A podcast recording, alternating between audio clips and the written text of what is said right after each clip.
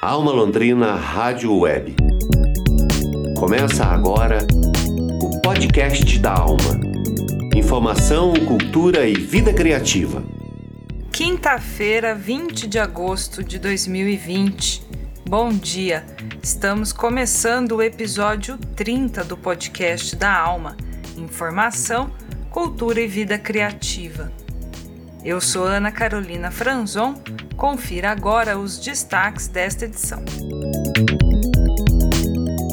O boletim Covid-19 repercute a liberação dos espaços públicos da cidade e de uso comum dentro dos condomínios residenciais. A banda Lua apresenta a session que foi realizada esta semana via projeto Abdução e o novo programa da Alma Londrina Rádio Web, Ciência Vulgares, com André Bach, que vai fazer divulgação científica agora também em podcast. Boletim Covid-19. Informação e saúde na comunidade. Um novo decreto municipal liberou esta semana a circulação e permanência das pessoas nas áreas públicas da cidade e também nos espaços compartilhados dentro de todos os condomínios residenciais. Publicado na sequência de uma decisão judicial que, na semana passada, havia liberado os moradores de dois condomínios horizontais para usar os espaços comuns dos empreendimentos. Os condomínios ficam na zona sul da cidade e tiveram autorização judicial para organizar internamente a reabertura controlada das quadras, dos parques e até das churrasqueiras e academias. A recomendação é pelo uso unifamiliar, ou seja, cada unidade habitacional por vez. A restrição agora se mantém apenas para a realização de festas, eventos, partidas esportivas e outras atividades que possam causar aglomeração de pessoas. Sobre o tema, eu conversei com o advogado do caso dos condomínios, o professor de Direito e doutor em Filosofia, Giovanni Schiavon. Vamos ouvir. A história do mandado de segurança que resultou na decisão judicial que liberou o uso das áreas comuns dos condomínios, observadas as regras de cuidado, ela inicia dos sucessivos comunicados, lives da própria autoridade municipal, dizendo que entendia que o uso controlado das áreas era adequado e salutar. Então, esses sucessivos comunicados foram gerando nos gestores dos condomínios, nos síndicos, né, uma certa apreensão, tendo presente que todos, moradores, administradores, de um modo geral, vinham fazendo um esforço grande para manter as áreas fechadas. Tá? Então, tudo começa aí. As lives, os comunicados do poder público, eles aconteciam no domingo e a segunda-feira vinha um decreto.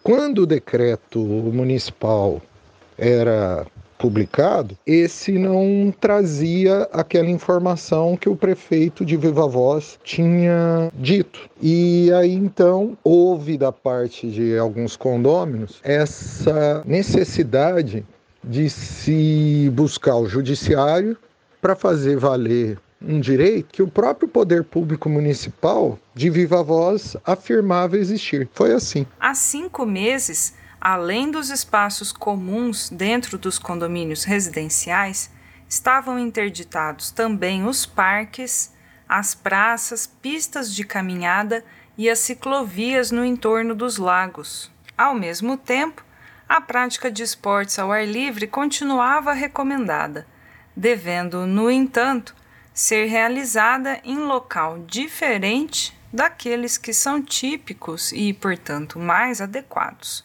que são as áreas verdes públicas mantidas pelo município. Desde então, a cidade já reabriu controladamente estabelecimentos comerciais e de serviços, como bares, restaurantes e também igrejas, shoppings e galerias. O advogado Giovanni Schiavon comentou as contradições dos ordenamentos. De modo pessoal, eu vejo contradição sim, tá? Ocorre que uma discussão judicial, ela pede que seja o tema tratado como as formas do direito visualizam. Então, esse tratamento desigual para o direito é possível quando respaldado em leis. Então, o principal argumento acatado pelo judiciário quando liberou o uso das áreas comuns não foi o de ofensa ao princípio da igualdade, mas o da garantia ao direito de propriedade. No que respeita à ofensa ao direito à propriedade, o Judiciário reconheceu que a intervenção a este direito é possível de modo excepcional. E como vinha sendo desenvolvido aqui em Londrina, o que era para ser exceção passou a ser a regra.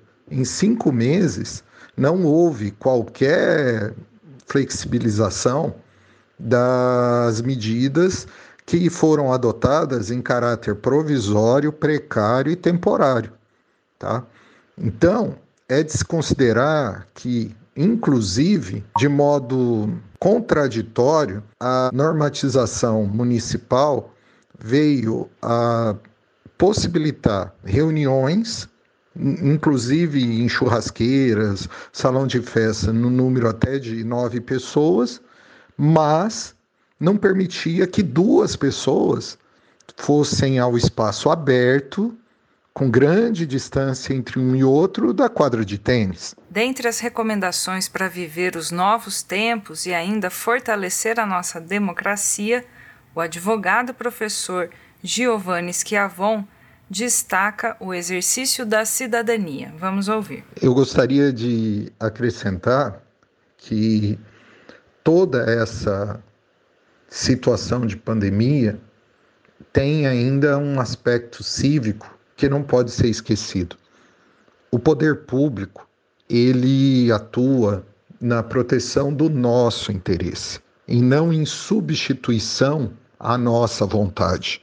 Se isso é verdade, de que uh, o poder público vem para nos atender e não para nos tutelar, é essencial que todo aquele cidadão que se veja na situação de ter um direito que lhe é caro obstruído, que ele procure um advogado da sua confiança e que se insurja. É essa a regra do jogo. Tal se demonstra no que aconteceu e é um aprendizado cívico, social, crucial para que a democracia seja real, seja efetiva. Muito obrigado pela oportunidade de estar aqui com vocês e até a próxima. Alma Londrina Rádio Web.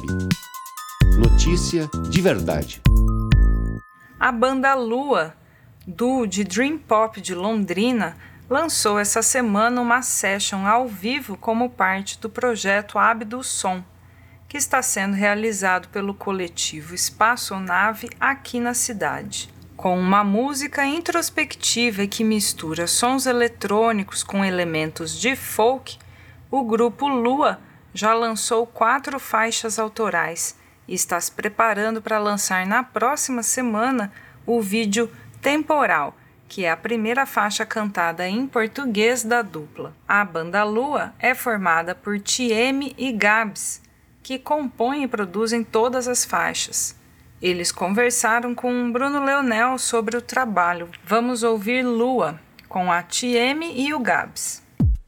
Alma Londrina Rádio Web, conectando ideias, unindo manifestações.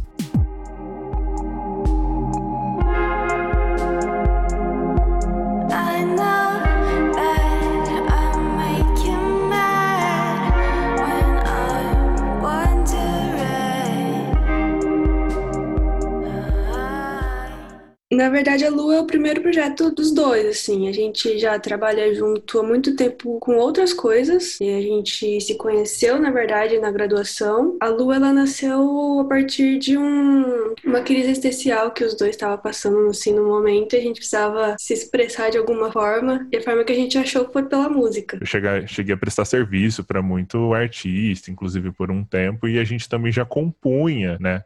Desde a adolescência, assim. Mas esse processo de criar mesmo, que hoje se tornou a Lua, foi um processo que começou lá em 2018 e passou por uma grande etapa de experimentação, de aprendizagem, de como produzir, de composição e tudo mais. E acabou se tornando isso. E hoje a gente está aí apresentando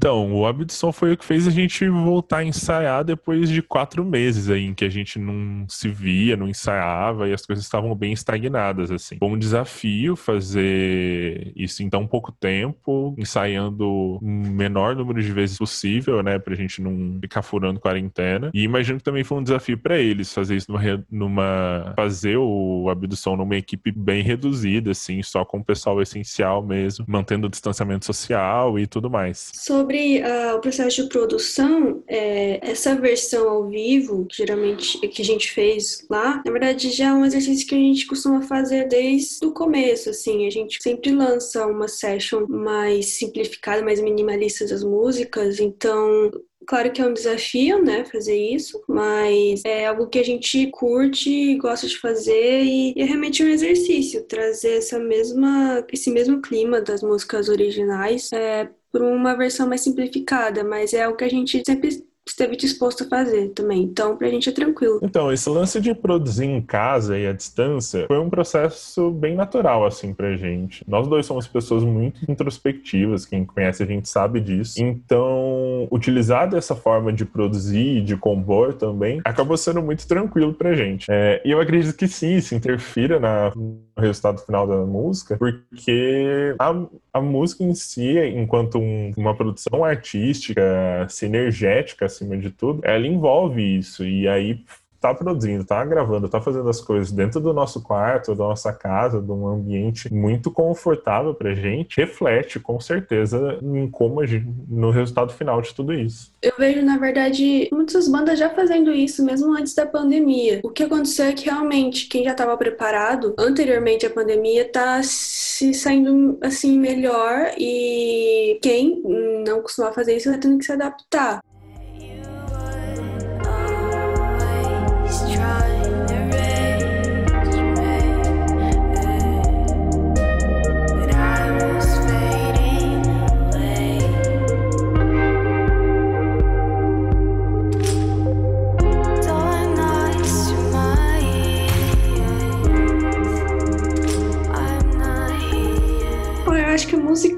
Introspectiva, ela ela nunca deixou de estar em alta, que acho que em todos os gêneros tem uma versão, alguma banda mais mais triste de contraponto. Não, é... Então acho que assim, ela nunca deixou de estar em alta, ela está em alta agora também e... e acho que não vai deixar de estar em alta por muito tempo. Então, esse exemplo que você deu do revival do emo tem muito a ver com um sentimento de nostalgia que a gente está vivendo e a tendência também dessa, desse resgate da cultura do final dos anos 90. Acho que é uma coisa natural, assim. É, cada vez mais esses ciclos de revivals ficam mais curtos, é uma coisa que a gente vai percebendo, mas no fim tudo isso está conectado de alguma maneira. Ah, e sem dúvida a época que a gente está favorece, assim, acredito que é uma é uma certa contracultura, uma forma de resposta, eu acho que para o momento. Então, semana que vem chega a nossa primeira música em português, como você disse, temporal. A gente, com certeza, meu, tá com muita expectativa, porque é resultado de um processo nosso, assim, de desenvolver as letras em português, experimentar coisas novas e saber como as, o público vai responder a isso é uma ansiedade que a gente tem, assim, de estar tá compartilhando essas coisas novas. Desde o começo da banda, a gente não queria ser aquela banda que só canta em inglês. A gente tá bem ansioso para ver qual vai ser o feedback pessoal. E a gente quer fazer mais música em português, sim, daqui pra frente. Bom, e pro futuro a gente pensa assim, em fazer um EP ou um álbum, não temos definido ainda o que vai ser. Por hora que a gente sabe é que Temporal é uma das últimas músicas da demo tape. E depois disso a intenção é sim fazer um trabalho maior, com um pouco mais de dedicação a esse link entre as músicas e trabalhar isso de alguma maneira. Alma Londrina Rádio Web, conectando ideias, unindo manifestações. Mais informações sobre a banda Lua no Instagram We Are Lua e também no site luamusica.com. Lua se escreve com dois Os. Os links ficam nas informações do episódio 30 do podcast da Alma. Alma Londrina Rádio Web. A cidade de corpo e alma.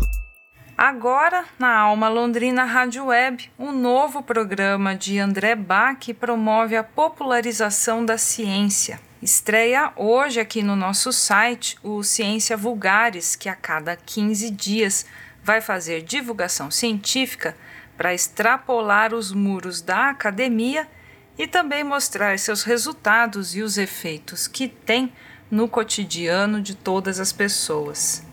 Vamos ouvir as informações na entrevista que Teixeira Quintiliano gravou com o farmacêutico, que é formado aqui na Universidade Estadual de Londrina e hoje é professor universitário e pesquisador, André Bach, sobre o novo podcast Ciência Vulgares. André, seguinte, é, primeiramente queria agradecer né, sua participação no podcast da Alma e gostaria que você falasse um pouco do, do programa e assim ensinasse para a gente também a pronúncia correta dele, né?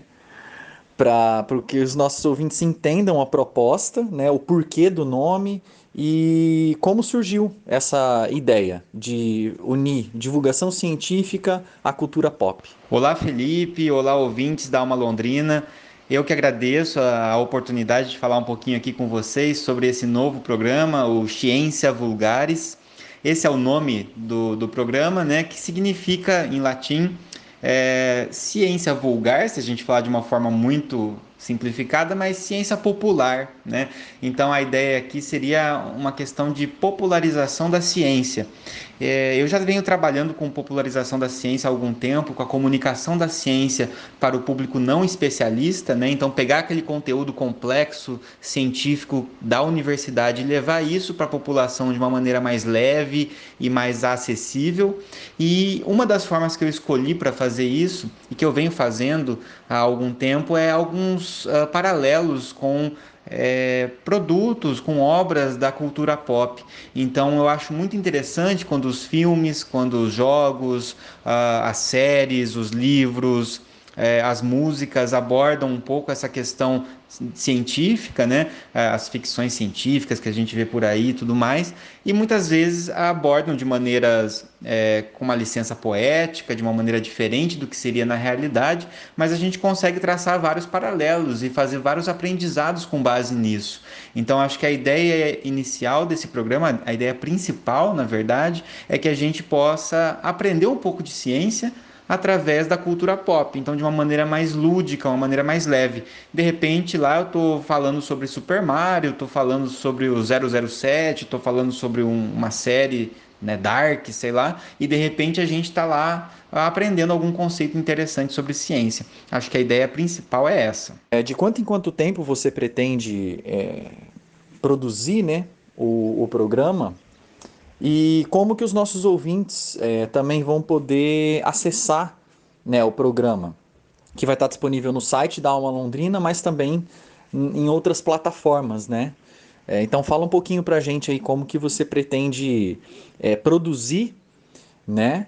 E em quais plataformas eles vão encontrar? Bom, a ideia é que os episódios eles sejam produzidos quinzenalmente, né? Fiquem disponíveis quinzenalmente para o ouvinte é uma frequência que é, foi a que eu consegui encontrar para atender a essa demanda, né? Eu gostaria muito que fosse semanal, mas aí eu não ia ter perna suficiente para produzir a pauta, né? Porque isso leva um certo tempo para traçar esses paralelos. A gente não encontra esses conhecimentos prontos por aí, né? Então tem que adaptar um conhecimento científico e fazer um paralelo com um conhecimento popular, né? Para que a gente possa fazer essa, essa mistura que fica bastante interessante.